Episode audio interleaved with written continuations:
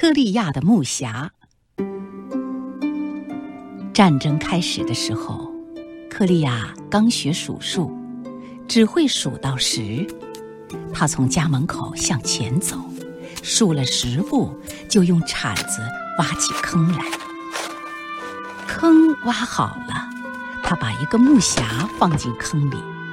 木匣里盛着各种各样好玩的东西，有冰鞋、小斧头、小手锯和其他小玩意儿。他放好了木匣，盖上土，用脚踩实。还在上面撒了一层细沙，免得被人发现。科利亚干嘛要把这些东西埋起来呢？因为德国法西斯快打到他们的村子了。科利亚和妈妈、奶奶决定离开村子，到喀山城去躲避。家里的东西不能都带走，妈妈把有些东西放进箱子里。从家门口向前走了三十步，把箱子埋在地下。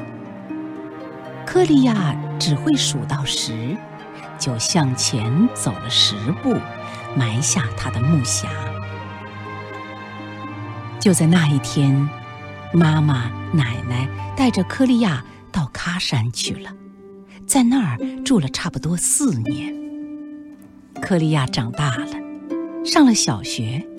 数数能数到一百多了。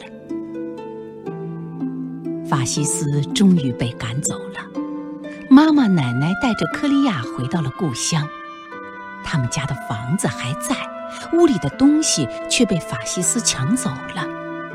妈妈说：“不用难过，我们还有一些东西埋在地下嘞。”妈妈从家门口朝前走了三十步。挖出了她埋的箱子，他高兴地说：“算术真有用！如果当初我随便挖个坑把箱子埋了，现在就不好找了。”科利亚也拿来铲子，从家门口向前走了十步，动手挖起来。他挖呀挖呀，坑已经挖得很深了，还没找到匣子。他又朝左边挖，朝右边挖，仍然没找到。小伙伴们围上来，都朝着科利亚笑：“你的算术不管事啦！也许法西斯把你的宝贝挖走了。”克利亚说：“不会的，敌人连我们家的大箱子都没挖走，还能找到我的小木匣吗？这里面……”一定有原因。克利亚丢下铲子，坐在台阶上，用手摸着脑门想。突然，他笑起来，对小伙伴们说：“我知道是怎么回事了。木匣是我四年前埋的，那时候我还小，步子也小。我现在九岁了，步子比那时候大了一倍。”所以，应该量的不是十步，而是五步。你们看，我马上会找到我的木匣子。克利亚量了五步，又动手挖起来。不多一会儿，他果然找到了木匣子。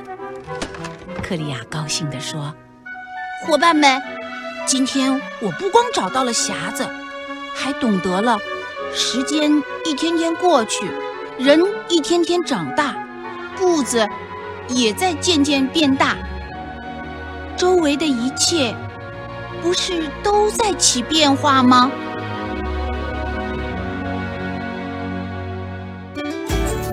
更多课文，请关注微信公众号“中国之声”。